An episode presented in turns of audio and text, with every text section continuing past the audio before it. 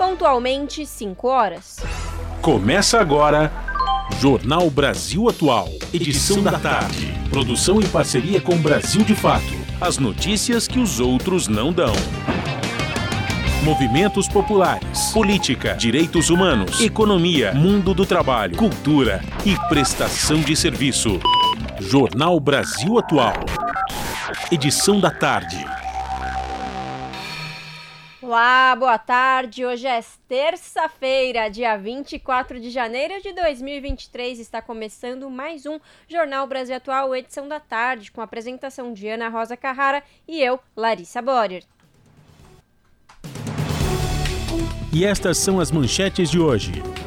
Caso Bruno e Dom, Polícia Federal identifica mandante do crime e confirma nome apontado por indígenas. Investigação aponta Colômbia, empresário da pesca ilegal, como autor intelectual dos crimes de assassinato contra Bruno e Dom e indicia mais um suspeito. Ministério Público Federal encaminhou à Justiça Federal em Minas Gerais processo criminal sobre tragédia de Brumadinho que aconteceu no dia 25 de janeiro de 2019. Maior entidade indígena de Roraima diz que há provas de que Bolsonaro cometeu genocídio contra os Yanomami. Denúncias foram ignoradas e a organização indígena responsabiliza políticos e empresários do garimpo. Governo Lula promove mudanças em vários cargos da FUNAI. Em edição extra do Diário Oficial foram publicadas 38 exonerações e 5 dispensas. E com mais seis dispensas, governo Lula chega a 90 militares demitidos de cargos na presidência. Estudo do IPEA apontou que em 2021, pelo menos 211 integrantes das Forças Armadas estavam alocados no Planalto. E amanhã, pianista e compositor Fábio Caramuru apresenta Ecomúsica, Vozes da Natureza na Catedral da Sé, celebrando os 469 anos da cidade de São Paulo.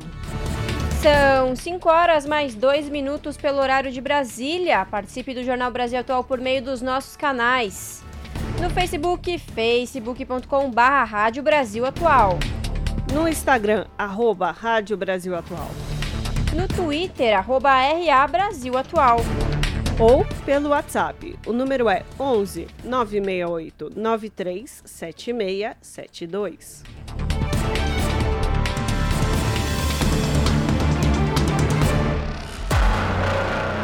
Você está ouvindo? Jornal Brasil Atual, edição da tarde. Uma parceria com Brasil de Fato. Na Rádio Brasil Atual tempo e temperatura. A capital paulista tem tempo nublado nesta tarde. Os termômetros marcam 23 graus agora. Para a noite e madrugada, o céu deve continuar encoberto, mas não há previsão de chuva. E a temperatura deve cair para os 20 graus. Tempo nublado também no ABC. A temperatura está em 23 graus agora e deve cair para os 20 entre a noite e a madrugada. Não há previsão de chuva para o período. Mesma coisa em Mogi das Cruzes. A cidade tem tempo nublado nesta tarde e termômetros marcando 23 graus. Para os períodos da noite e da madrugada, a previsão é de céu encoberto e temperatura próxima dos 19 graus sem chuva.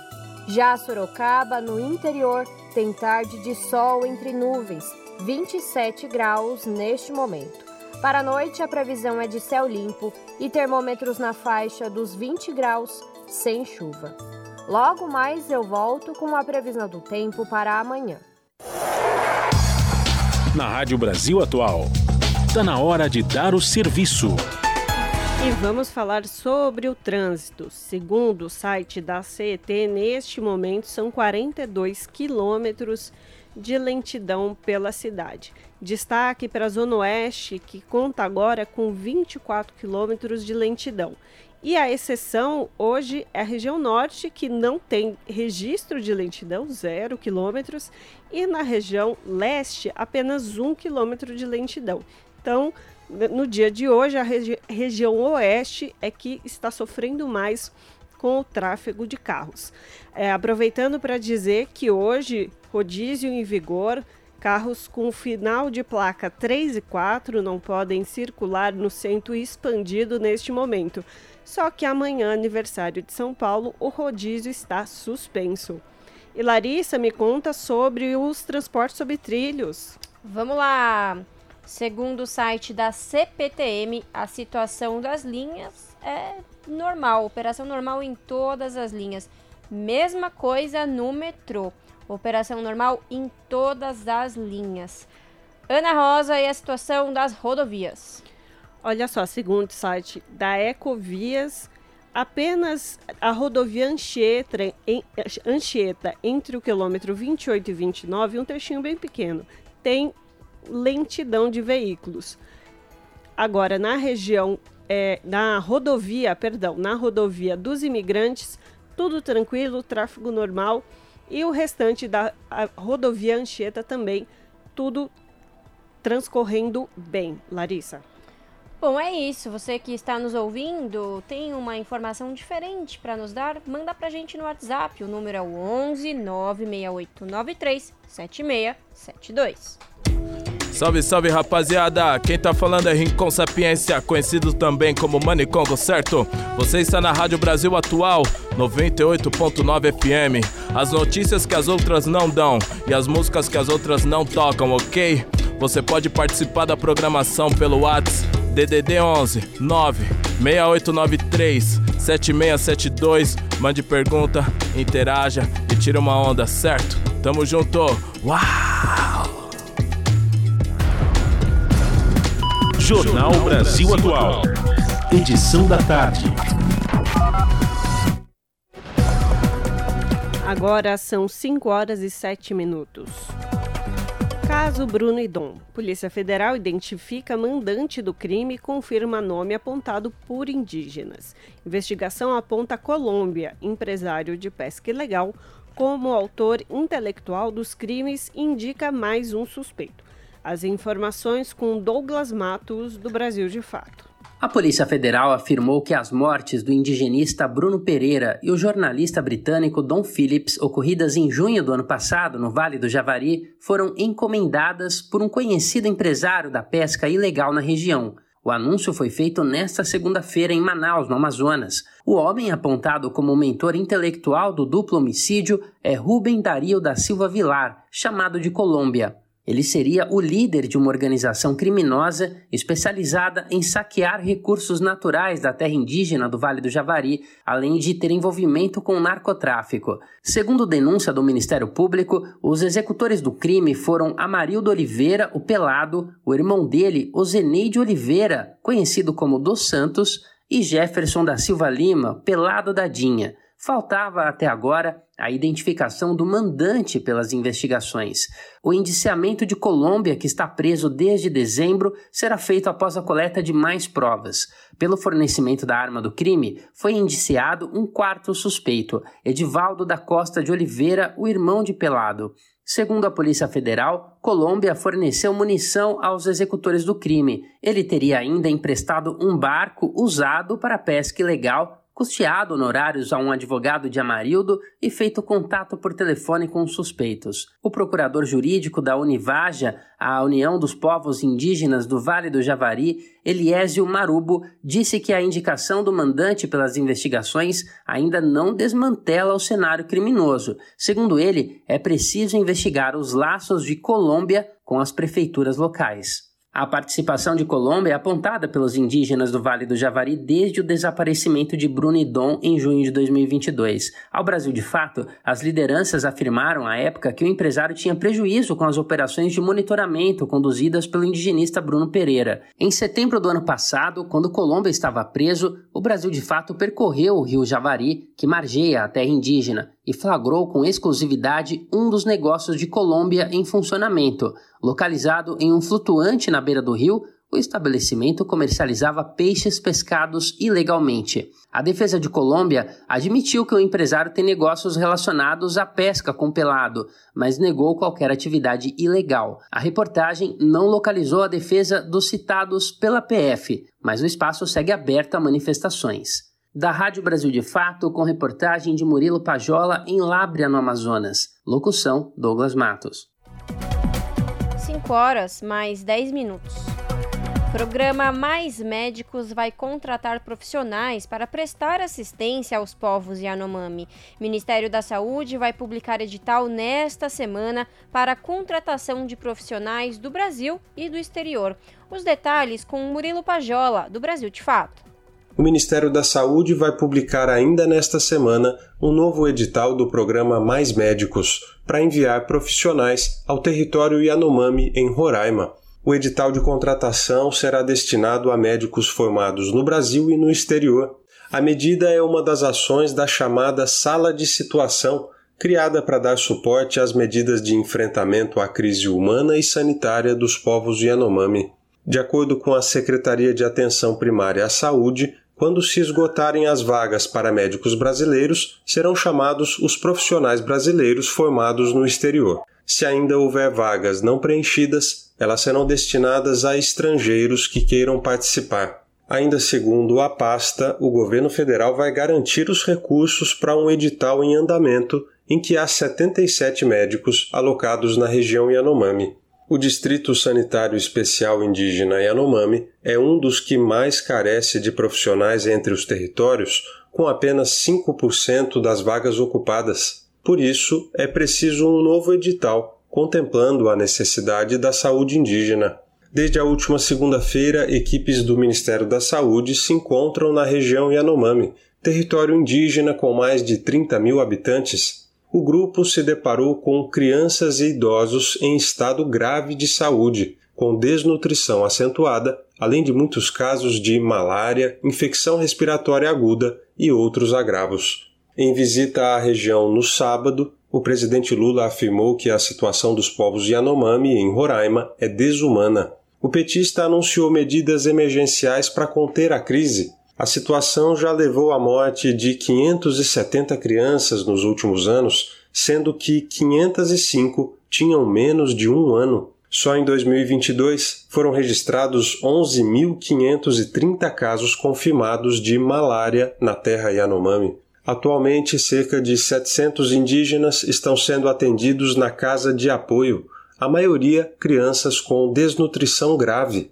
Uma das ações prioritárias para o presidente é organizar a rede logística para o transporte de suprimentos e das pessoas entre as aldeias e a cidade. Entre as medidas urgentes estruturais está, por exemplo, a melhoria de pistas de pouso de aeronaves em regiões mais próximas às comunidades. De Lábrea, no Amazonas, da Rádio Brasil de Fato, Murilo Pajola. 5 horas 13 minutos. O Ministério Público Federal encaminhou à Justiça Federal em Minas Gerais o processo criminal sobre a tragédia de Brumadinho que aconteceu no dia 25 de janeiro de 2019. Mais informações com Desirê Miranda, da Rádio Nacional. O Ministério Público Federal encaminhou à Justiça Federal em Minas Gerais o processo criminal contra a Vale, a Tuvsud e 16 funcionários das duas empresas acusados de serem os responsáveis pelo rompimento da barragem B1 da mina Córrego do Feijão, em Brumadinho. A tragédia aconteceu há quatro anos, no dia 25 de janeiro de 2019, e deixou 270 mortos, além da poluição no rio Paraopeba, destruição de lavouras e morte de centenas de animais. Por causa disso, as empresas respondem por crimes ambientais e as pessoas físicas por homicídio doloso. A denúncia enviada é a mesma feita pelo Ministério Público de Minas e que já estava em tramitação na Justiça Estadual. A mudança de competência do julgamento foi definida pelo Supremo Tribunal Federal, que atendeu o pedido da defesa do ex-presidente da Vale, Fábio Schwartzman, que alegou que o rompimento causou danos a sítios da União. O pedido de mudança da Justiça de Minas para a federal provocou uma longa batalha no Judiciário, que começou no Superior Tribunal de Justiça em 2021 e terminou em dezembro de 2022, quando o Supremo confirmou a garantia do recurso. A manobra atrasou o julgamento e os crimes ambientais já estavam perto de prescrever. Tanto que na quarta-feira passada, a presidente do STF, ministra Rosa Weber, pediu celeridade ao andamento do processo, determinando que a Justiça Federal desse encaminhamento aos trâmites mesmo antes de publicado o acórdão da decisão que federalizou o julgamento. O Ministério Público de Minas informou que se manifestou pelo envio dos autos para a Justiça Federal. A Procuradora Regional da República, Miriam Lima, disse que recebeu os autos na última sexta-feira e garantiu que os crimes ambientais não vão prescrever. A gente está trabalhando com celeridade para que a juíza já decida. E desculpe, uma vez que a juíza decidiu, esse prazo é interrompido e começa a contar de novo após a decisão da juíza. Ela também disse que o Ministério Público Federal vai trabalhar com rapidez para que o julgamento aconteça o mais breve possível. Os familiares das vítimas do rompimento da barragem realizam desde a última sexta-feira uma série de atividades para lembrar os quatro anos da tragédia e pedir por justiça. Reportagem Desirê Miranda. Agora são 5 horas mais 16 minutos. E há provas de que Bolsonaro cometeu genocídio contra os Yanomami, diz a organização indígena. Maior entidade indígena de Roraima diz que denúncias foram ignoradas e responsabiliza políticos e empresários do garimpo. Os detalhes com Murilo Pajola, do Brasil de Fato. O CIR, Conselho Indígena de Roraima, garante haver evidências suficientes para julgar o ex-presidente Jair Bolsonaro por genocídio de povos indígenas, entre elas o sucateamento e a militarização da FUNAI, que fortaleceu o garimpo ilegal e resultou na crise humanitária enfrentada pelos Yanomami. É o que relata ao Brasil de Fato o advogado Ivo Makushi, assessor jurídico do CIR não foi em vão que as denúncias foram encaminhadas e agora está repercutindo porque um governo assumiu esse compromisso de fazer alguma coisa para proteger e salvar o povo Yanomami. Então, há relatos, há registros oficiais de que o que estava em curso era um projeto de fato de extermínio dos povos indígenas no Brasil, né? principalmente na terra de Yanomami. O Conselho Indígena de Roraima acompanhou a visita de Lula à capital Boa Vista onde o presidente anunciou medidas emergenciais para acabar com o garimpo ilegal. Com mais de 50 anos de existência, a entidade atua em 35 terras indígenas e ajudou a denunciar o descaso do governo federal com a emergência sanitária dos Yanomami. Para o advogado Ivo Makushi, as ações precisam sair do papel o mais rápido possível. A gente fica mas esperançosos, inclusive, de que sejam adotadas medidas urgentes, ações é, para atender o povo Yanomami e, de fato, acelerar o processo de retirada de invasores da terra indígena, que está gravando a situação. Né? Então, a gente fica com a expectativa de que é, algo seja feito o mais rápido possível. Ao Brasil de Fato, Ivo Makushi disse também que é preciso responsabilizar políticos locais que estimularam a expansão do garimpo em terras indígenas, ele pediu punição a empresários que lucram alto com a atividade ilegal. De Lábrea, no Amazonas, da Rádio Brasil de Fato, Murilo Pajola. 5 horas 18 minutos. Ministro da Justiça e Segurança Pública, Flávio Dino, decidiu pedir a abertura de investigação sobre a crise humanitária na terra indígena, indígena Yanomami. A investigação deverá ser conduzida pela Polícia Federal. Quem traz mais detalhes é Victor Ribeiro, da Rádio Nacional. A Polícia Federal vai investigar a crise humanitária na terra indígena Yanomami, em Roraima. O ministro da Justiça e Segurança Pública, Flávio Dino, decidiu pedir a abertura da investigação após visitar a localidade no sábado, junto com o presidente Luiz Inácio Lula da Silva e outras autoridades federais. Dino afirmou que solicitou a abertura do inquérito por meio de um ofício enviado nesta segunda-feira ao diretor-geral da Polícia Federal, Andrei Rodrigues. Orientar a Polícia Federal de quais os caminhos da apuração essa orientação foi feita, documentado, o ofício foi enviado hoje. O delegado Andrei, nessa semana, que é o diretor-geral da Polícia Federal, vai designar os delegados, vai instaurar os inquéritos. Quais os crimes possíveis? Genocídio, crimes ambientais, omissão de socorro, peculato, corrupção. no que se refere a recursos públicos. E, portanto, nós temos ali, sim, objetivamente a possibilidade concreta da investigação se referir a agentes públicos federais de todos os níveis. Também nesta segunda-feira, o governo federal exonerou os responsáveis por comandar 11 dos 34 distritos sanitários especiais indígenas do país. O Ministério da Saúde justificou que a medida faz parte do processo natural de transição de governo e que as substituições não comprometem o trabalho da assistência à população indígena. Com informações da Agência Brasil, da Rádio Nacional em Brasília, Vitor Ribeiro. E a insegurança alimentar moderada subiu 10% no Brasil desde 2014, segundo o último relatório da Organização das Nações Unidas sobre segurança alimentar e nutricional. Mais informações com Mayra Lopes, da ONU News. A insegurança alimentar moderada subiu 10% no Brasil desde 2014, segundo dados do último relatório da ONU sobre segurança alimentar e nutricional. Vanille Pessoa, que integra a diretoria da Associação Brasileira de Nutrição, falou à ONU News sobre as mudanças que a alta no preço dos alimentos tem provocado na dieta do país. Segundo ela, a composição do famoso prato de arroz e feijão já foi alterada. Em entrevista à ONU News de João Pessoa, ela citou dados oficiais que indicam 33 milhões de pessoas em situação de fome. A nutricionista lembra que o direito à alimentação está previsto na Constituição Federal. A gente nunca pode perder de vista que alimentação é direito, né? É um direito que está na Constituição, a gente tem que brigar por ele. Então, minimamente, a pessoa vai ter que ter um, recursos para ter acesso aos seus alimentos. Então, é importante saber que a estrutura política é, é, né, do entorno desses indivíduos, dessas famílias, precisam ser mudadas, né?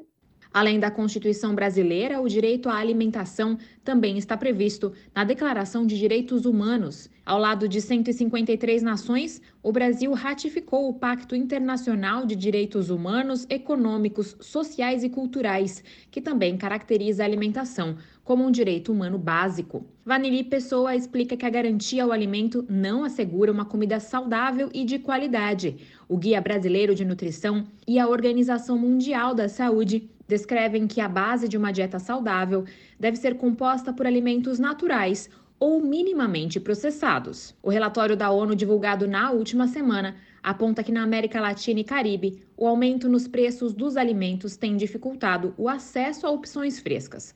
Segundo o levantamento, entre abril de 2021 e abril de 2022, os brasileiros viram um aumento de 13% nos mantimentos. O Brasil ficou apenas atrás do Chile, onde o mercado se tornou 15% mais caro. Todos os países da região observaram taxas mais elevadas que no resto do mundo. Para ter acesso a uma alimentação saudável, os latino-americanos e caribenhos precisam desembolsar mais que a média global, com 3 dólares e 89 centavos por pessoa por dia. Sobre isso, a nutricionista da Asbran explica que alimentos ultraprocessados geram uma competição injusta mais baratos, eles são alternativas que acabam aumentando a obesidade e a má nutrição. População brasileira chama de ultraprocessado, que são aqueles alimentos, né, que são ricos em gorduras ruins para a saúde, que são aqueles alimentos industrializados. Esses alimentos são mais baratos. E esse é um grande problema, e essa é uma questão que a gente tem que discutir né, na organização do nosso sistema alimentar. Um, um macarrão instantâneo, ele não pode ser mais barato e mais de, de maior acesso do que uma mandioca, uma macaxeira. Né? Então, é, foi isso que veio acontecendo ao longo do tempo. A gente vai tendo um alto consumo de alimentos ultraprocessados de baixo custo e baixo valor nutricional, porque tem valor nutricional praticamente zero. Para reverter o cenário, a nutricionista destaca que, além de políticas públicas, incentiva os pequenos produtores. Os consumidores devem repensar o local onde compram seus alimentos. Quando a gente fala em quais são as, as estratégias que a gente pode obter alimentos mais baratos, é justamente a gente sair do supermercado e ir para a feira. Só que isso as comunidades mais, mais empobrecidas, mas que já foram vulnerabilizadas, já faz, né? Quais são os melhores lugares para você comprar alimentos de qualidade e que sejam esses minimamente processados e in natura? Nas feiras, preferência aquelas feiras que sejam né, de base agroecológica, porque são aquelas feiras que o agricultor ele planta e ele vende, né? A gente elimina um atravessador, então a gente elimina um valor que é acrescido nesse, nessa, nesse alimento que vai pesar depois no bolso. Então, fazer a troca de locais de compra é bem importante. E aí a gente precisa pensar que esses lugares de comercialização de alimentos precisam ser é, incentivados. Vanille Pessoa afirma que ainda há no Brasil o que o setor chama de desertos alimentares, ou seja, locais onde há pouca disponibilidade de alimentos em natura. Isso impõe um desafio, mas também uma oportunidade para o fomento de produção e consumo locais. A gente tem uns termos na nutrição de desertos alimentares, de pântanos alimentares, né? Não tem local para a pessoa comprar comida saudável. Só tem supermercado, só tem um mercado que já vem comida, esse tipo de comida totalmente ultraprocessada, etc. e tal. Então, uma alternativa para que a gente consiga ter acesso a alimentos saudáveis é o local de compra, né?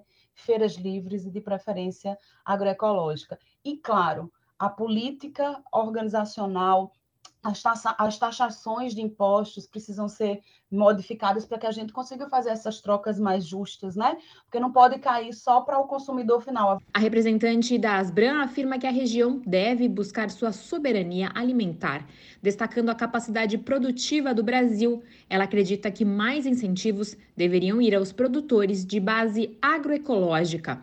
Sua avaliação está em linha com a análise da diretora regional do Fundo Internacional para o Desenvolvimento Agrícola, para Rosana Polastri o preço em alta dos alimentos afeta particularmente as populações mais vulneráveis, que já gastam uma fatia maior da renda na compra de alimentos. Ela recomenda que soluções inovadoras sejam promovidas para a diversificação da produção e aumento de oferta de alimentos saudáveis, que melhorem o acesso dos pequenos produtores a mercados e alimentos de qualidade. Da ONU News em Nova York, Mayra Lopes. 5 horas 27 minutos. Após decretar emergência no território Yanomami, o governo Lula promoveu mudanças em vários cargos da FUNAI, a Fundação Nacional dos Povos Indígenas. Em edição extra do Diário Oficial, ontem foram publicadas 38 exonerações e 5 dispensas. Ocorreu também uma nomeação no órgão. Há pelo menos 13 militares entre os demitidos. As mudanças foram assinadas pelo ministro da Casa Civil, Rui Costa. A lista de baixa inclui 22 coordenadores regionais, 15 coordenadores de setor, 3 assessores e o chefe do gabinete da presidência do órgão, o diretor do Museu do Índio e o co corregedor da FUNAI. Na manhã de ontem, o governo já havia publicado a exoneração de 11 coordenadores de saúde indígena, ou seja, ao menos 54 servidores deixaram seus cargos ligados à saúde e assistência aos povos indígenas no país entre ontem e hoje. E com mais seis dispensas, governo Lula chega a 90 militares demitidos de cargos na presidência. Estudo do IPEA apontou que em 2021, pelo menos 211 integrantes das Forças Armadas estavam alocados no Planalto. As informações com Nicolau Soares, do Brasil de Fato. O governo Lula demitiu mais seis militares que estavam trabalhando na presidência da República sob a gestão do ex-presidente Jair Bolsonaro. As dispensas aparecem em portarias publicadas no Diário Oficial da União desta segunda-feira. Com a lista de afastados, agora são pelo menos 90 demissões de integrantes das Forças Armadas de cargos ligados ao Palácio do Planalto. Entre eles, 38 atuavam no Gabinete de Segurança Institucional. Até o final de 2021, pelo menos 211 militares estavam em cargos de confiança de órgãos vinculados à presidência. As informações são do Atlas do Estado Brasileiro, publicação produzida pelo IPEA, o Instituto de Pesquisa Econômica Aplicada. O total de dispensas feitas no governo Lula, portanto, se aproxima da metade do total de militares que estavam em cargos comissionados no Planalto no ano passado, cerca de 43%. O Atlas também apontou que a gestão Bolsonaro distribuiu uma quantidade significativa de cargos para oficiais justamente em ministérios estratégicos, entre eles saúde, economia e meio ambiente, áreas em que foi alvo de duras críticas. Segundo dados do Tribunal de Contas da União, pelo menos 6.157 oficiais ocupavam cargos comissionados em funções civis em 2020. Esse número representa mais que o dobro de 2016, quando o PT deixou o poder após o impeachment contra a presidenta Dilma Rousseff. As exonerações promovidas por Lula começaram logo nos primeiros dias de governo, mas aumentaram após os atos golpistas de 8 de janeiro. No último sábado, Lula demitiu o então comandante do Exército, general Júlio César de Arruda. No lugar de Arruda, assumiu também general Tomás Miguel Ribeiro Paiva, que foi destaque de noticiários durante a semana passada. Na quarta-feira, dia 18, ele fez declarações incisivas contra os atos de terrorismo que tiveram como alvos as sedes dos três poderes em Brasília. Em sua fala, ele cobrou respeito ao resultado das eleições de outubro. Da Rádio Brasil de Fato, com reportagem de Paulo Motorim em Brasília, locução Nicolau Soares. Você está ouvindo? Jornal Brasil Atual, edição da tarde. Uma parceria com Brasil de Fato. 5 horas 30 minutos. Nesta segunda-feira, Lula cumpriu a agenda na Argentina em sua primeira viagem internacional desde que assumiu a presidência da República. Ao se reunir com o presidente Alberto Fernandes, Lula destacou a importância de restabelecer a relação entre os dois países. A Argentina também previa uma reunião com o presidente venezuelano Nicolás Maduro, mas o encontro foi cancelado. A reportagem é de Júlia Pereira. A Argentina foi o primeiro destino internacional do presidente brasileiro desde que assumiu o terceiro mandato. Lula chegou ao país vizinho no domingo e deu início à agenda na manhã desta segunda-feira, na cerimônia de oferenda floral no monumento ao libertador general José de San Martín, considerado o líder da independência argentina. Em seguida, se reuniu na sede do governo argentino com o presidente Alberto Fernandes. Nas redes sociais, o petista divulgou uma foto do encontro em que se referiu à Argentina como um país irmão do Brasil. A agenda também previa que Lula se reunisse com o presidente da Venezuela, Nicolás Maduro, mas o encontro foi cancelado. Após a reunião, Lula e Fernandes participaram da cerimônia de assinatura de acordos de cooperação em áreas como saúde, ciência e tecnologia e integração econômica. Em declaração à imprensa, o presidente brasileiro disse que o encontro retomou a relação que nunca deveria ter sido desfeita entre os dois países. A minha presença, como primeira viagem feita depois da minha eleição a um país estrangeiro, esta mi visita como primer viaje realizado a un país extranjero después de haber ganado las elecciones y haber asumido como presidente.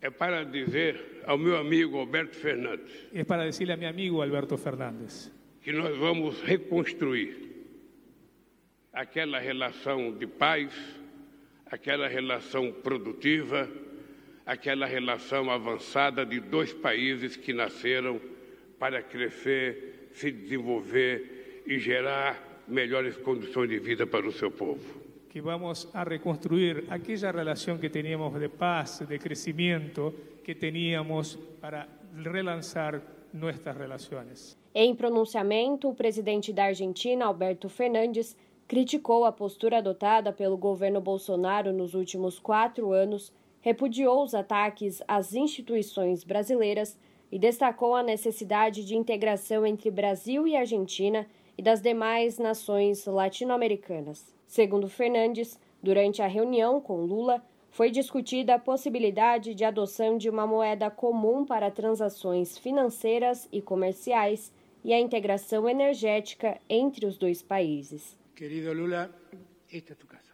Querido Lula, a casa é sua. Nos hemos visto em momentos difíceis.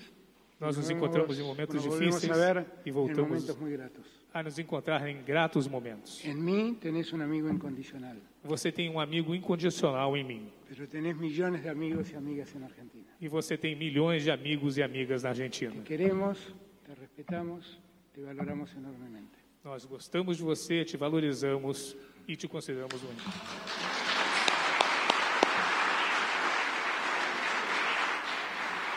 No período da tarde, o presidente Lula e a comitiva de ministros participaram de um encontro de representantes do empresariado brasileiro e argentino em que foi entregue uma declaração conjunta com sete prioridades para revitalizar a agenda bilateral. Na ocasião, Lula voltou a criticar o isolamento sofrido pelo Brasil nos últimos anos. Quando eu digo que nós estamos voltando à normalidade, é porque o Brasil vai voltar a ser protagonista internacional.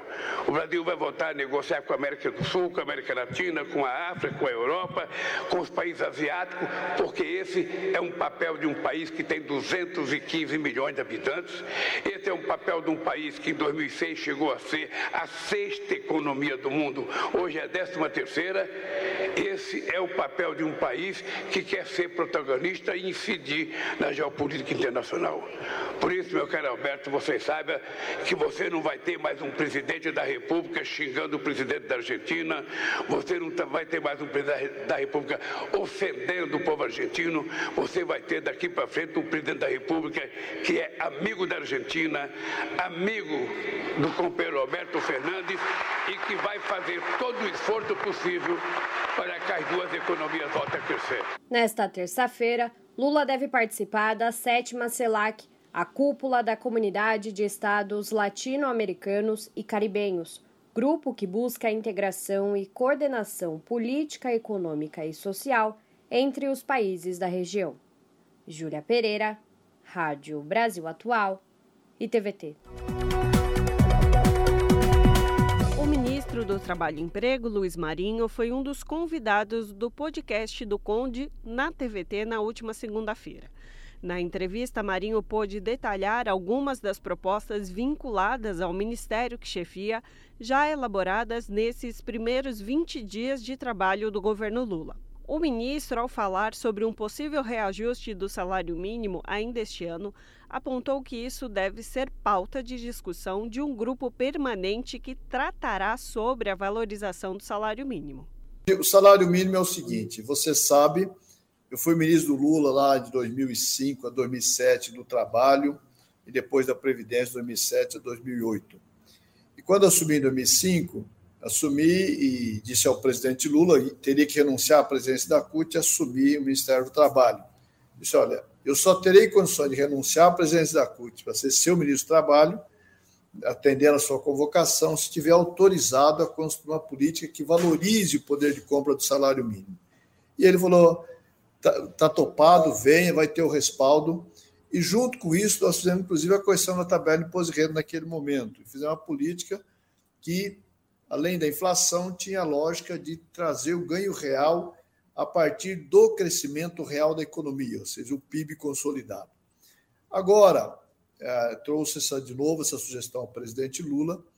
Né, com 18 dias de governo, nós fizemos atividade com as centrais de carne no Palácio, e é onde o presidente assina o despacho cria, autorizando criar o grupo interministerial, junto com as centrais de cais, junto com o DIES, junto com especialistas que pode ser convidado para colaborar como voluntário nessa elaboração, de novo, de uma política permanente de valorização do salário mínimo. Ou seja, além de garantir a correção da inflação, você fazer o crescimento também, a lógica do PIB, nós vamos construir, evidentemente, esses conceitos, mas essa é a grande baliza que nós vamos apresentar nos próximos 90 dias ao presidente. 45 dias, com possibilidade de renovação de mais 45, portanto, até maio nós teremos a conclusão desse trabalho para oferecer e submeter ao presidente Lula, que pode, de novo, depois oferecer ao Congresso Nacional para elaboração e aprovação das leis que restabelecerá a política de valorização do salário mínimo. A outra pergunta, Conde, em relação ao salário mínimo, é se o 1.302 vai valer o ano todo ou não. E eu brinco com a imprensa, falo, tenha calma, deixa o grupo trabalhar, porque o trabalho do grupo é que vai dar essa resposta. O salário mínimo hoje é 1.302, mas se houvermos condições, se observarmos que há espaço fiscal para agregar alguma correção ainda este ano, ele será feito a partir desse trabalho técnico. Portanto, o grupo é que vai dar essa resposta se maio terá uma, uma outro ajuste do salário mínimo ou não.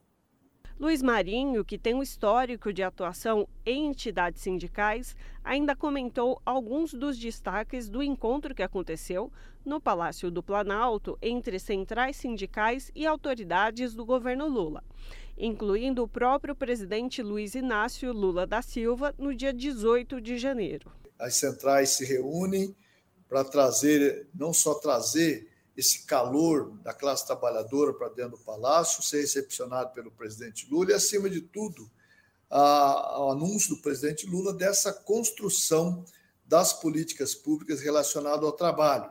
Além do, do grupo de trabalho salário mínimo, será instituído mais dois grupos de trabalho imediatamente, um que é para tratar da valorização da negociação coletiva, da contratação coletiva, da organização sindical, e outro grupo para tratar das políticas de proteção aos trabalhadores e trabalhadoras em aplicativos que estão abandonados na, pela própria sorte, correndo risco de acidentes, sem absolutamente nenhuma proteção. Então, esse outro grupo de trabalho tem a tarefa, a missão também de construir alternativas de, de regulação para esse trabalho, objetivando sempre a valorização do trabalho, da remuneração, da proteção social para o conjunto de trabalhadores e trabalhadoras. Entre tantas outras políticas que nós vamos, na sequência, construir, sempre discutindo com as representações de trabalhadores e de empregadores. Somente o salário mínimo que não tem representação patronal, porque achamos que isso é desnecessário, mas todos os demais terá também a presença dos empregadores para a gente construir em mesa de negociação uma, uma construção que busque criar melhores condições de vida para a classe trabalhadora brasileira. Para assistir a entrevista na íntegra e outras edições do podcast do Conde, conduzido por Gustavo Conde, é só acessar o canal da TVT no YouTube, youtube.com/redetvt. 5 horas 41 minutos. Segundo o boletim Focus, foi, que foi divulgado nesta segunda-feira, a inflação no Brasil em 2023 representa pelo, representada pelo Índice Nacional de Preços ao Consumidor Amplo, o chamado IPCA, subiu de 5,39% para 5,48%. Mais detalhes com Sumaia Vilela, da Rádio Nacional. A previsão do mercado financeiro para a inflação no Brasil em 2023, representada pelo IPCA, o Índice Nacional de Preços ao Consumidor Amplo, subiu de 5,39% para 5,48%. A estimativa do Boletim Focus foi divulgada nesta segunda-feira. A pesquisa do Banco Central é feita toda semana e traz a expectativa de instituições financeiras para os principais indicadores econômicos. A previsão para 2023 está acima do teto da meta de inflação definida pelo CMN, o Conselho Monetário Nacional, que é de 3,25% para este ano, com tolerância de 1,5 ponto percentual para cima ou para baixo. Em carta ao Ministério da Fazenda, o Banco Central afirmou que a inflação só ficará dentro da meta a partir de 2024. No ano passado, a inflação fechou com alta de 5,79%. A meta estava em 3,5%. Já a projeção do mercado financeiro que consta no Boletim Focus para o PIB, o Produto Interno Bruto Brasileiro, de 2023, variou de 0,77% para 0,79%, portanto, uma leve alta. O índice representa a soma de todos os bens e serviços produzidos no país. Com informações da Agência Brasil para a Rádio Agência Nacional, Sumaia Vilela. São 5 horas e 43 minutos. Haddad diz que Banco do Brasil irá financiar exportações para a Argentina sem assumir risco. Anúncio sela avanço nas relações comerciais entre Brasil e o país vizinho e foi feito durante visita a Buenos Aires. Os detalhes com Rodrigo Durão, do Brasil de Fato.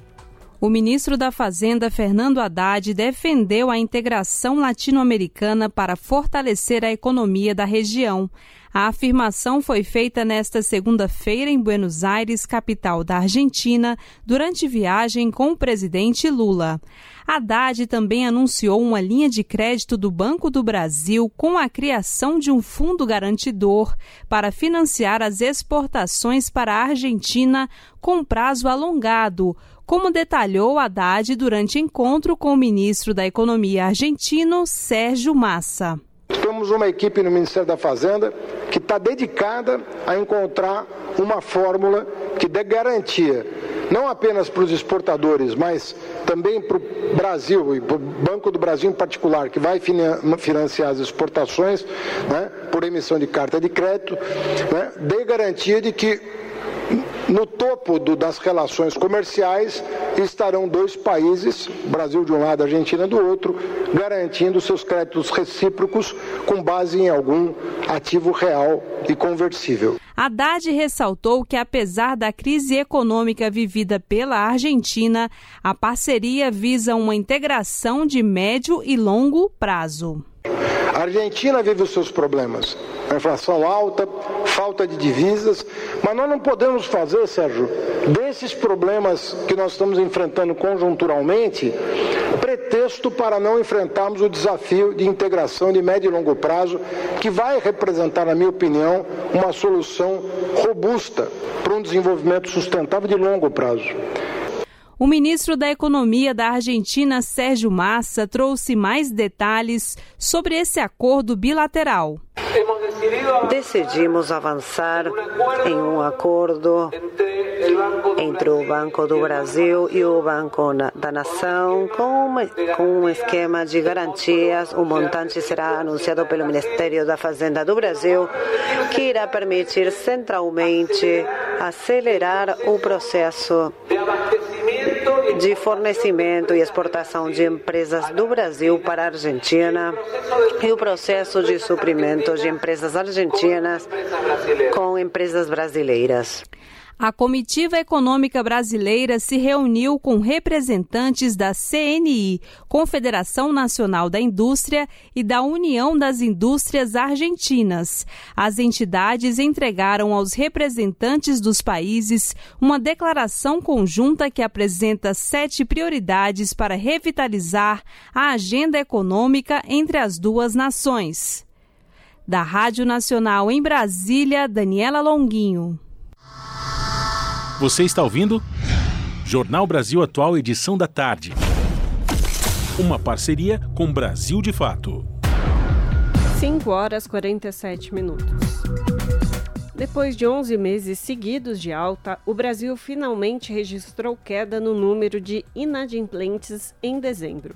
Segundo o mapa da inadimplência e renegociação de dívidas do Serasa, 69 milhões e 400 mil brasileiros estavam inadimplentes no último mês de 2022.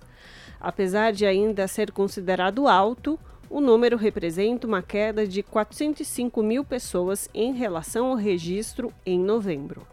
O valor de todas as dívidas juntas ultrapassou 312 bilhões de reais em dezembro.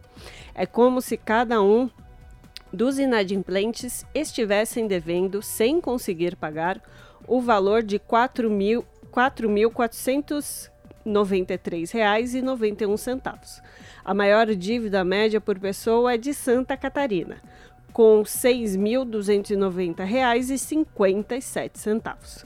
O cartão de crédito continua com o maior responsável pelas dívidas, cerca de 28,7% dos brasileiros que não conseguem pagar as contas do cartão, seguido pelas contas básicas, com 22,25%, e pelo setor do varejo, com 11,47%. Em dezembro, há maior injeção de dinheiro na economia com o pagamento do 13º. O Serasa também coloca feirão limpa nome como possível fator para a diminuição do número de inadimplentes. Segundo a entidade, foram feitos 8 milhões e 400 mil acordos entre novembro e dezembro. Ainda de acordo com o levantamento do Serasa, as mulheres foram as que mais renegociaram suas dívidas no mês de dezembro. Jornal Brasil Atual. Edição da tarde. E agora, no Jornal da Rádio Brasil Atual, vamos conversar com a Clara Assunção, que é repórter do portal da Rede Brasil Atual. Oi, Clara, bem-vinda, tudo bem? Oi, Lari, tudo bem? Sim. É, e boa tarde para você, para o nosso ouvinte, ao nosso ouvinte que nos acompanha. É isso. Clara, conta pra gente qual é o destaque do portal da Rede Brasil Atual que você traz hoje para as ouvintes e os ouvintes do jornal. Lari, quem mora na cidade de São Paulo e não vai fazer plantão, né? deve estar na expectativa pelo, pelo feriado amanhã, dia 25 de janeiro, por ocasião do aniversário da capital paulista, que vai completar 469 anos nesta quarta. E às vésperas dessa efeméride, a Rede Nossa São Paulo, em parceria com o IPEC, publicou hoje uma pesquisa levantando a percepção dos moradores da maior cidade do país e da América Latina sobre a qualidade de vida em São Paulo. É um estudo realizado desde 2008, chama Viver em São Paulo Qualidade de Vida. E nessa edição, Lari chamou atenção um dado sobre a avaliação dos moradores da capital paulista com relação à administração municipal, no caso, o prefeito Ricardo Nunes, do MDB. E em 14 anos, a gestão Nunes marcou um recorde na pesquisa ao alcançar o menor patamar de avaliações positivas da série histórica. Somente 9% dos paulistanos e paulistanas avaliam como ótima ou boa a gestão do prefeito que está aí no comando da cidade desde maio de 2021, após a morte do então chefe do Executivo Municipal, Bruno Covas, que era do PSDB. E, de acordo com a pesquisa, a maioria dos paulistanos e paulistanas se dividem ao avaliar o governo de Ricardo Nunes como regular ou ruim e péssimo. São 44% que avaliam como regular a administração municipal e o mesmo percentual, por outro lado, avalia como negativa a atual gestão. Outros 3% não sabem ou não responderam à pesquisa. Perfeito, oh, Clara. Só para fazer um adendo a isso que você está falando, eu dei uma olhadinha também no levantamento e um outro ponto destacado que é justamente esse, né, Clara? Tem gente que com pouca ou nenhuma vontade de participar da política na cidade. E junto com esse olhar que você destacou aí dos paulistanos de que o prefeito não fez nada ou quase nada, mostra isso, né? Que as pessoas elas estão insatisfeitas e por isso não têm vontade de participar, né? Exatamente, Lari. Está bem associado esses problemas, tanto com a falta de, de, demonstração de iniciativas, de conhecimento sobre os problemas da cidade, é, com, com, com desinteresse pela política e pela participação na vida política, né? Um, um outro dado que me chamou a atenção, por exemplo, foi sobre é, a, a falta de investimentos é, que os moradores compartilham sobre a gestão do Ricardo Nunes. Né? Então, na avaliação da maioria, faltam ou é feito muito pouco em áreas como transporte público, educação, espaços públicos, infraestrutura, saúde, cultura, habitação, assistência social e geração de empregos, que foram avaliados pela pesquisa.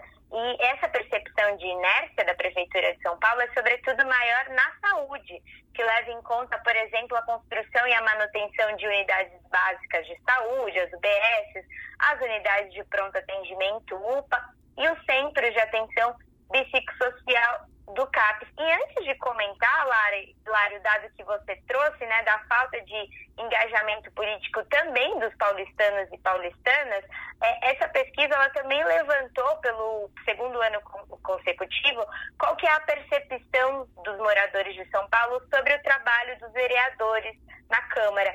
E aí, é, novamente, assim como em 2021, a maioria dos paulistanos e paulistanas é, avaliam como ruim ou péssima a atuação do legislativo, né? Para o nosso ouvinte ter uma comparação, foram 54% que aponta, que fizeram essa avaliação negativa e no ano passado é, tinha sido 57%. Então permanece quase que estagnado, mas é um dado alto, né?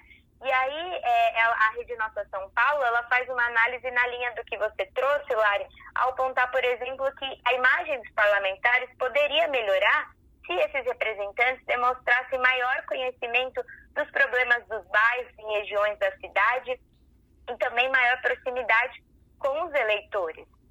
E aí, Lari, me chamou também a atenção é, que, por exemplo, nove em cada dez paulistanos disseram ter pouca ou nenhuma vontade de participar da vida política da cidade. E esse desinteresse também vem associado ao dado de que um terço da para um terço né, da população nenhuma instituição está apta a contribuir para a melhora de qualidade de vida na capital paulistana. E até nesse sentido, a pesquisa da Rede Nossa São Paulo também mostra que continua baixa a perspectiva de futuro na cidade. A maioria dos, dos moradores, 61%, seguem com desejo de sair da maior megalópole da América Latina se eles tivessem condições. Então é isso, né, Lara? A cidade completa amanhã 469 anos, mas com muitos desafios pela frente. Exato. Clara, você me corrige se eu estiver errada, mas a maioria dos entrevistados desse levantamento são, se, são pessoas pertencentes à classe C, né? Que são pessoas que, que precisam mais, que usam mais é, o SUS, que precisam mais o transporte do transporte público da cidade e são eles que né, acabam ficando sem esses serviços. Exatamente, Lari, não está correto o, o dado que você trouxe. Além disso, também a maioria, 55%, são mulheres. E chama atenção também que, por exemplo, na avaliação negativa do prefeito Ricardo Nunes, quem mais percebe essa inércia, como eu disse, né, essa falta de investimento é, nos bairros, em áreas essenciais, é, é, a classe também D e E, que é aquela que ganha menos de dois salários mínimos, né? Então, é, é, é, são os mais pobres que mais precisam, que mais demandam pelos serviços públicos, que fazem essa avaliação mais crítica com relação ao prefeito. E até, é, acho que eu não comparei, mas para o nosso ouvinte entender, até então, é, o, o, Nunes ele registrou só 9% de avaliações positivas pela pesquisa da Rede Nossa São Paulo. E até então, o, o patamar mais baixo né, de avaliações positivas tinha sido registrado no ano passado e em 2015, né, com 13%, quando 13% avaliaram positivamente as gestões à época. E chama também atenção, Lari, que essa avaliação ruim sobre a administração municipal, ela foi ligeiramente maior nas zonas oeste, que aumentou de 37 para 42, e na zona leste, onde os indicadores passaram de 47 para 49%. E a, a, impressão negativa sobre a gestão de Ricardo Nunes, ela só recuou, recuou no centro de São Paulo, né, quando aonde as avaliações negativas caíram de 49 para 35. Mas é o que eu comentei um pouco antes de que, por outro lado, em todas as regiões, os moradores compartilham a visão de que a prefeitura tem feito pouco ou nenhum investimento em áreas é, fundamentais para o funcionamento da cidade, Lari. Uhum. Agora, Clara, mesmo com tudo isso, tem um ponto abordado na pesquisa que fala que tem essa sensação do paulistano de agora estar em uma fase mais calma, né? Sensação de estabilidade. É isso mesmo? É isso, Lari. Só que esse dado de estabilidade ele vem muito associado com a retomada que a gente viveu, principalmente no ano passado, com relação à volta, vamos chamar, à normalidade pós é, as medidas mais rígidas né, de, de enfrentamento à pandemia. Então é uma estabilidade, mas muito por conta desse de, do, de um momento de, de restrições que a gente viveu, só que ainda é muito é, é baixa, né? A gente acompanha aqui na, na, na Rede Brasil Atual, na rádio, enfim, os problemas da, da nossa metrópole, o quanto o deslocamento é difícil, o acesso à saúde pública é difícil, e aí tudo isso torna a vida do paulistano é, cheia de obstáculos que, que refletem nesse, nesse indicador de que pelo menos 61% tem desejo de deixar a cidade de São Paulo, Lari. É isso, é isso mesmo. Bom, tá aí para conferir na íntegra essa reportagem e ter acesso a outros conteúdos, acesse o site do portal redebrasilatual.com.br. Clara, muito obrigada. Não sei, você vai trabalhar amanhã?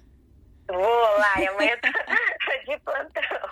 Eu ia falar bom feriado, mas não, é bom trabalho e até a próxima. Para você também, Lari, muito obrigada e boa tarde aí para os nossos ouvintes e para você. Falamos aqui com a repórter Clara Assunção no jornal Brasil Atual. Rede Brasil Atual, Rádio Brasil Atual, TVT e Brasil de Fato em defesa do consumidor. Em iniciativa conjunta com o Instituto de Defesa do Consumidor, apresentam IDEC Responde, com Igor Marchetti, especialista em direito do consumidor. Como funciona o direito de arrependimento nas compras online? Na questão das compras online, compras fora do estabelecimento comercial, é possível o consumidor ter o direito que nós chamamos de direito de arrependimento. Esse direito está previsto no artigo 49 do Código de Defesa do Consumidor e garante que o consumidor possa é, se arrepender realmente da compra e pedir a devolução do valor, independentemente de pagamento de taxas e é, qualquer tipo de encargo. Não pode ter nenhum tipo de obstáculo para o consumidor ter esse direito atendido e as lojas são obrigadas a sim é, respeitá-lo. Rede Brasil Atual, Rádio Brasil Atual, TVT e Brasil de Fato em defesa do consumidor. Em iniciativa conjunta com o Instituto de Defesa do Consumidor, apresentaram IDEC Responde. Pontualmente 18 horas. Rádio Brasil Atual. Para sugestões e comentários, entre em contato conosco por e-mail redação@jornalbrasilatual.com.br ou WhatsApp DDD 11 96893 7672. Acompanhe a nossa programação também pelo site redebrasilatual.com.br.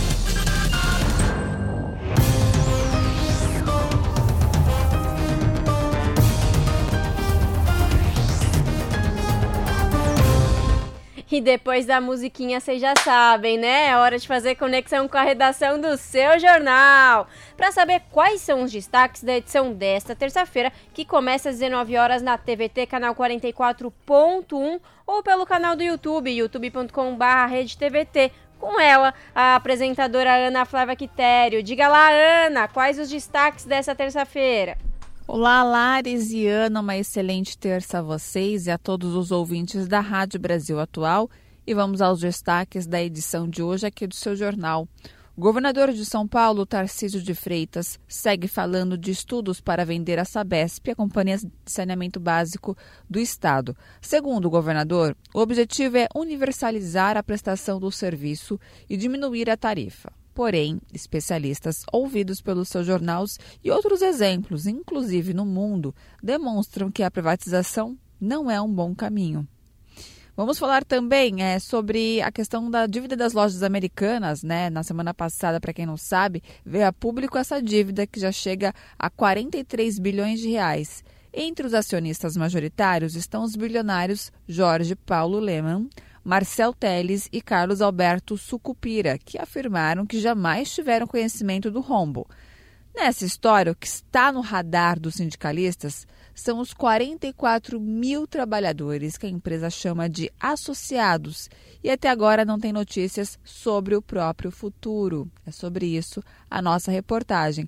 Bom, além desses dois destaques, as matérias completas Dessas e outras vocês acompanham pontualmente às sete da noite comigo no seu jornal. Bom programa, Lares e Ana. Beijão grande para todo mundo. Eu aguardo vocês. Até lá. Jornal Brasil Atual, edição da tarde. Uma parceria com Brasil de Fato. São 6 horas e 2 minutos.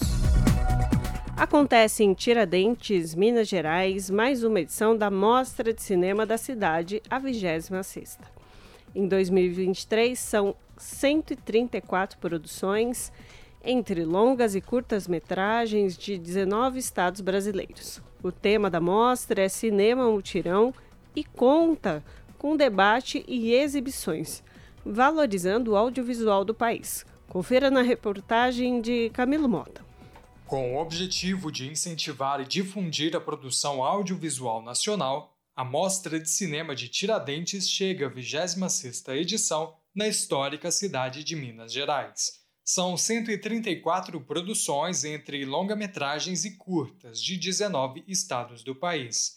Além de exibições e pré-estreias, o festival inclui debates, mesas temáticas e reúne anualmente críticos de cinema, pesquisadores, imprensa e o público. Para a coordenadora da Mostra de Cinema de Tiradentes, Raquel Halak, é a celebração da volta ao modelo presencial. É muito mais rico esse, esse processo de você vir até Tiradentes, né, a vivência, poder fazer uma troca de conhecimento, de experiência, assistir o filme numa sala, poder debater com quem faz filme, com quem pensa, com quem atua. É muito gratificante a gente ver o evento pulsando, abrindo o calendário audiovisual brasileiro. Nesse momento também de recriação do Ministério da Cultura, que a gente volta até nossa casa. E uma das perspectivas dessa edição, inclusive, é poder colaborar através de recomendações com profissionais que estão reunidos em torno do Fórum de Tiradentes para pensar e poder contribuir com novas políticas públicas para o setor. O tema deste ano é Cinema Mutirão. De acordo com a coordenadora do evento, uma forma de evidenciar o trabalho em equipe que o cinema exige, e ainda mais durante a pandemia. Para mostrar que o cinema não se faz sozinho, né, que é uma arte coletiva e que envolve vários profissionais para a gente produzir um filme, seja ele curta, seja ele longa. E no segundo momento também para dizer que a gente tem observado nesses últimos três anos, principalmente, de um cenário de pandemia, de uma ausência de políticas públicas para o audiovisual, como que o cinema é, foi possível através da soma do gesto coletivo entre os profissionais que mantiveram as suas produções, que mantiveram acesa a chama da produção cinematográfica e que nessa mostra de cinema, nessa edição, o público vai poder conferir. A edição de 2023 inaugura o primeiro Fórum de Tiradentes, que são encontros pelo audiovisual brasileiro, e vai contar com a ministra Carmen Lúcia do Supremo Tribunal Federal e Alex Braga, presidente da Agência Nacional do Cinema. Um mercado que gerou 26 bilhões de reais para a economia do país só em 2018, de acordo com dados da Ancine. Mas não é só a economia. O cinema também tem seu papel para a sociedade e a história do país, como acrescenta Raquel. A gente tem sempre que pensar que nós estamos falando de empreendimentos, de indústria do entretenimento, que é a que mais cresce no mundo. Então é muito importante a gente pensar na cultura, no audiovisual, enquanto indústria mesmo, que gera empregos, que gera distribuição de renda. E o audiovisual brasileiro, ele nos representa, nos legitima. Nós vamos ver aqui em Tiradentes 134 filmes de 19 estados brasileiros, filmes que falam de nós mesmos, né, das nossas histórias, dos estados desse Brasil, que tem uma dimensão continental imensa, a gente poder reunir uma seleção e nos reconhecer na tela. As melhores produções, longa e curta-metragem, recebem o Troféu Barroco da Mostra Aurora, segundo a crítica, e os melhores, segundo o júri popular. Já mostra Olhos Livres é definida pelo público jovem. A abertura do festival foi na última sexta-feira e a programação segue até o dia 28 de janeiro. Na plataforma mostratiradentes.com.br é possível ter acesso aos filmes, da programação e acompanhar os debates. Camilo Mota, Rádio Brasil Atual e TVT. 18 horas mais 7 minutos. E amanhã, dia 25 de janeiro, a cidade de São Paulo completa 469 anos. Como parte da festa, terão vários shows e espetáculos gratuitos ou com preços acessíveis ao público. E para você ouvinte que vai aproveitar o feriadinho no meio da semana, trouxemos aqui uma dica de um evento para lá de especial que vai rolar amanhã no centro da cidade. Agora a gente vai conversar com o pianista e compositor Fábio Caramuru, que amanhã fará a apresentação do concerto Ecomúsica, Vozes da Natureza, na Catedral da Sé, para celebrar os 469 anos da cidade de São Paulo e também o 96º aniversário de nascimento de Tom Jobim. Fábio, muito bem-vindo e obrigada pela participação. Muito obrigado a vocês aí, viu? Então vamos lá, Fábio. Junto comigo está a Ana Rosa Carrara, que também vai uhum. participar conosco. Eu quero que você comece contando para gente, para os nossos ouvintes, Fábio, como que vai ser esse espetáculo musical, que ele vai ser multimídia, né? O Ecomúsica Vozes da Natureza. E, e como que está planejado, como que ele conversa com o aniversário da cidade e também com o aniversário de nascimento de Tom Jobim. Então, é um, o, o espetáculo, ele é, ele é, ele é fundamentado em, em, em duas, duas, duas, partes, vamos dizer assim. Uma parte que é dedicada ao Tom Jobim, que é o aniversariante personagem, né, o, grande, o grande compositor Tom Jobim, e a outra parte é, é homenagem, assim, o que, que engloba mesmo a cidade de São Paulo, né? E eu, como compositor paulista, eu vou apresentar as minhas, as minhas músicas que fazem parte do projeto Ecomúsica, que é o seguinte, o Ecomúsica, eu crio canções e músicas instrumentais a partir de um material que eu recolho da natureza. Então, todas as músicas desse projeto, elas partem de um material que eu recolho, eu ouço esse material e trabalho com o material e converso com esse material. Então, são, são coisas assim, é, diferentes mesmo, né? que, que, habitualmente o público não, não tem a chance de ouvir, por exemplo, uma, uma conversa de um piano com, uma cigarra, por exemplo, que é o que vai acontecer, né?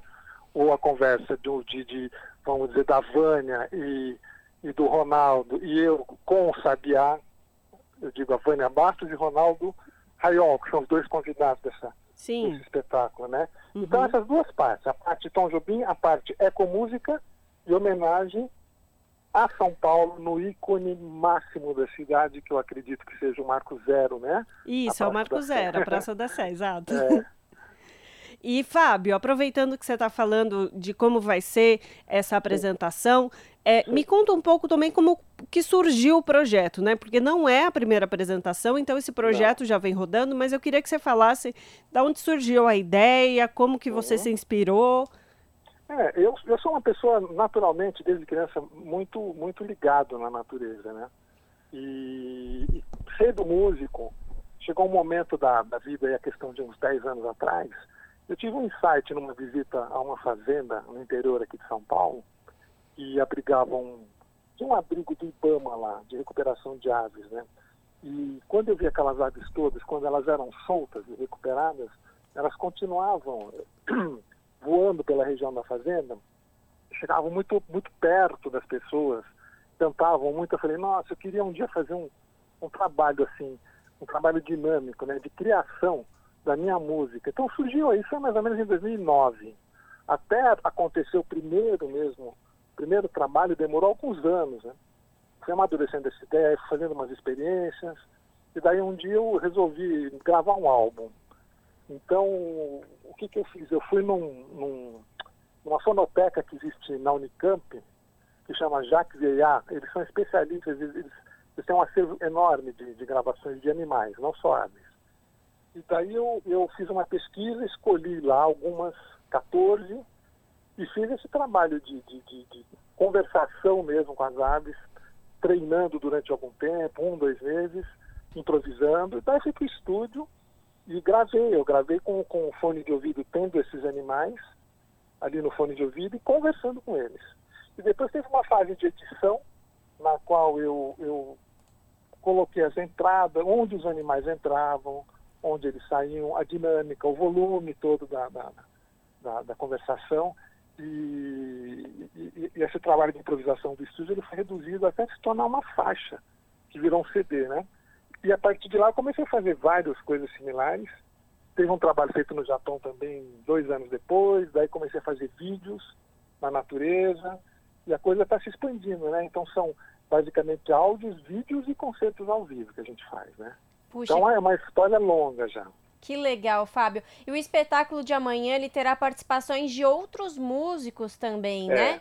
Conta pra gente. Então, a, eu conheço a Vânia Bastos, a cantora Vânia Bastos, há muito tempo e tive a oportunidade de fazer há dois anos um, dois vídeos com ela, né? Saíram lindos lá no, no litoral norte, aqui de Ubatuba, em São Paulo. A gente fez o Quero Quero e o Tangará. E a partir de lá, a gente, eu, eu também convidei para esse projeto agora, Vozes da Natureza, porque agora acontece assim, é um projeto que começou em dezembro, uh, em Manaus, no Teatro Amazonas, uhum. passou pelo Rio, no Jardim Botânico, agora passa pela Catedral da Sé e depois termina em Portugal, na Ilha da Madeira. Então, a, a Vânia vem me acompanhando nesse projeto Vozes da Natureza, que é patrocinado pela Petrobras e pelo Itaú, e é uma pessoa com quem eu me identifico muito, ela, é muito, ela tem uma voz muito delicada, é muito sensível a percepção desses sons, para combinar a voz com os sons, para não, sobre, não ficar uma coisa de, de dominar, a voz dominar o, o, som do animal ou do piano. Então, uhum. Então existe realmente um equilíbrio, né? E o, e o Ronaldo Raiol, que é o violão também, dá toda a base, né, para gente, a gente fazer essas músicas. Então são esses dois convidados, Ronaldo Raiol no violão e a Vânia na voz. Exato. E, e eu estava vendo aqui o material é, e, e, tem quase tudo isso que você mencionou está disponível no YouTube também, né? Para é, quem quiser. Tem no YouTube, os vídeos todos estão no YouTube, é só uhum. lá Fábio Caramuru, né? Sim. E nas plataformas tipo Spotify, Apple, mesmo que tem os áudios todos também. Exato. Mas queria te fazer uma pergunta. Você mencionou que o projeto vai para Portugal. É, nesse caso, é, vocês já passaram também por Manaus e pelo Rio de Janeiro, agora vão Sim. aqui para a capital paulistana, mas para atravessar aí o oceano, né? Vai ter é. alguma adaptação, alguma diferença? O que, que você. Não, eu vou apresentar, eu vou apresentar, na verdade, uma, é uma versão mais reduzida. Tá. Serei só eu com os com sons dos animais, né? Piano solo com sons dos animais.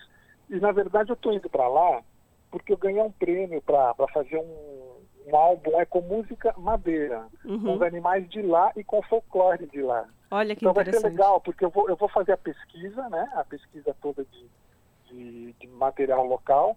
Vou criar um novo álbum, que esse é o objetivo principal. E, ao mesmo tempo, fazer um concerto mostrando o que eu já fiz aqui no Brasil. É isso que eu vou fazer. Durante quatro meses eu fico lá. É isso. Bom, agora vamos de serviço, né, Fábio? Sim. Amanhã começa às quatro e meia da tarde, lá na Catedral da Sé, e os ingressos vão custar dois reais ou um quilo de alimento não perecível, é isso? Sim, sim, é isso mesmo. E também a gente sugere, né, esse valor simbólico, mas também a, a pessoa que não, não, não, não, não vai ser barrado se não pagar. Todo mundo será bem-vindo. Os dois reais, eles serão, eles serão doados lá para para o, o, o, trabalho social que, que eles fazem na, na catedral, né? E o, assim como os, os, alimentos. Mas é um preço sugerido, é um preço simbólico, mas para dignificar o espetáculo também, né? E assim, é, às, às, quatro e meia, ele deve durar mais ou menos uns 60 minutos, uma horinha, é bem variado, né? Uh, ali é um lugar fácil de chegar, tem um metrô, é um lugar central, então eu recomendo mesmo que as pessoas conheça esse trabalho, que nós vamos descobrir muita coisa nova nessa, na, na, na questão da audição musical. Perfeito. Fábio, muito obrigada e bom espetáculo para vocês amanhã. Agradeço vocês, Joana e Larissa. Muito obrigado. A gente que agradece. Abração. Conversamos aqui com o pianista e compositor Fábio Caramuru, que amanhã fará a apresentação do concerto Ecomúsica Vozes da Natureza na Catedral da Sé, aqui no jornal Brasil Atual. As notícias que os outros não dão. Jornal Brasil Atual. Edição da tarde. Uma parceria com Brasil de Fato. 6 horas e 17 minutos. Os circos podem ser excluídos do ISS, Imposto sobre Serviço de qualquer natureza, co cobrados pelos municípios e pelo Distrito Federal. Um projeto com esse objetivo já foi aprovado na Comissão de Educação e pode ser votado em 2023 na Comissão de Assuntos Econômicos. Mais detalhes com o repórter Bruno Lourenço. O ISS, Imposto sobre Serviços de Qualquer Natureza, é cobrado pelas prefeituras e pelo Distrito Federal. Na Comissão de Educação, senadores falaram das dificuldades vividas pelos circos, particularmente os de menor porte, que se instalam em lonas nas periferias das cidades. Uma situação que foi agravada a partir de 2003 quando o tributo começou a ser cobrado da atividade, destacou o relator na CE, Isalci Lucas, do PSDB do Distrito Federal. Em que pesa a importância do circo na tradição cultural brasileira, uma vez que este leva entretenimento, cultura e inclusão social, principalmente às populações de periferia das cidades, a instituição da cobrança do ISS a partir de 2003 fez com que as trupes circenses passassem a ter uma renda substancialmente diminuída. Depois da análise da Comissão de Assuntos Econômicos, o projeto seguirá para votação no plenário do Senado. Uma proposta semelhante já foi aprovada nas duas comissões, mas arquivada em 2014 sem ter sido deliberada no plenário. Da Rádio Senado, Bruno Lourenço. 18 horas mais 19 minutos. Abono salarial do PIS/PASEP começa a ser pago em fevereiro. No total, cerca de 23 milhões e 600 mil brasileiros receberão um valor de até um salário mínimo. Mais detalhes com Douglas Matos, do Brasil de Fato.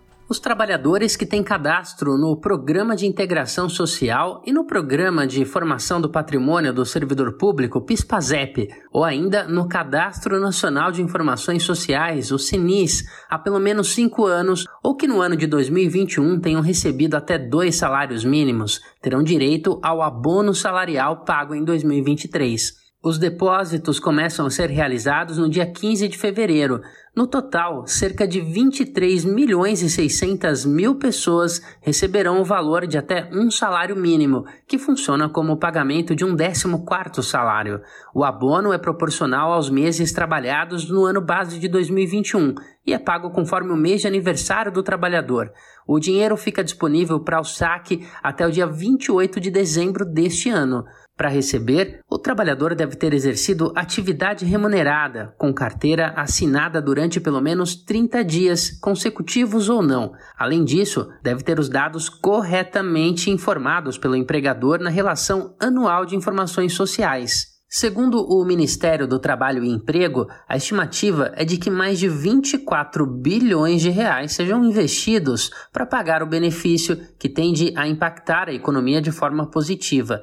Em caso de dúvidas, a Caixa disponibiliza canais de comunicação que podem ser acessados por WhatsApp ou ainda por telefone. E se você mora em capitais e regiões metropolitanas, o número é 4004 0104. 4004 0104. Para as demais regiões, ligue para 0800 104 0104. Repetindo, 0800 104 0104. De São Paulo, da Rádio Brasil de Fato, com reportagem de Mariana Lemos. Locução: Douglas Matos.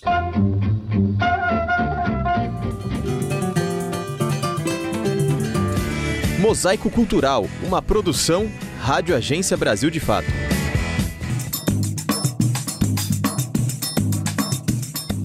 A cidade de Serra Talhada, conhecida como Terra do Chachado, está localizada no sertão pernambucano e costuma ser lembrada por ser a terra natal de Virgulino Ferreira da Silva, mais conhecido como Lampião. O rei do cangaço se tornou o principal nome quando se fala em banditismo social, por comandar um grupo com cerca de 200 pessoas e ter sido procurado em sete dos nove estados do Nordeste. Para preservar a memória do cangaço, moradores da cidade de Serra Talhada criaram um museu nos anos de 1990 que hoje abriga o maior acervo sobre a memória do cangaço no Brasil. O espaço conta com mais de 2.300 peças, entre fotografias, armas, moedas e documentos, como bilhetes escritos pelo próprio Lampião. O que começou como um grupo de chachado se tornou a Fundação Cabras de Lampião, uma iniciativa de fortalecimento da cultura e da identidade do povo de Serra Talhada através do museu, da pesquisa e da dança. Cleonice Maria dos Santos é presidenta da Fundação Cabras de Lampião e fala sobre a atuação da fundação. Porque Lampião é uma figura muito contraditória e aí muitas vezes é, as pessoas elas tinham era ficavam era com vergonha de dizer que era de Serra Talhada da terra de Lampião.